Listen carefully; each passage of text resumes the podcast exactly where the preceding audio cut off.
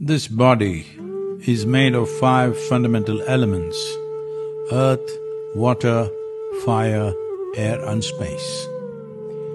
The quality of your life essentially depends on how wonderful these five elements are within you. These five elements being the very basis of creation.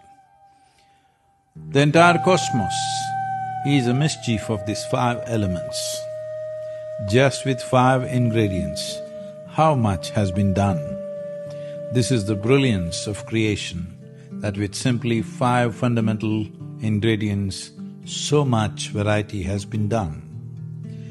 Having mastery over these five elements will give you a tremendous sense of command over your own life, your personal health, your mental well-being, your ability to impact the world and to be able to influence the very atmosphere in which you exist. This is possible for every human being to do this. I am not even talking about the deeper dimensions of your consciousness. I am just talking about the five elements, the fundamental life-making material within you.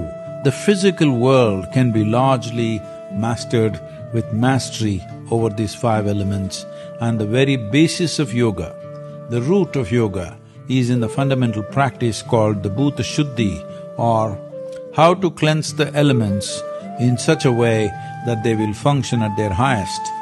This Bhuta Shuddhi practice is the very core of yogic sciences and every other aspect of yoga, which is called as preparatory in nature of yama, niyama, asana, pranayama, all these four aspects of yoga.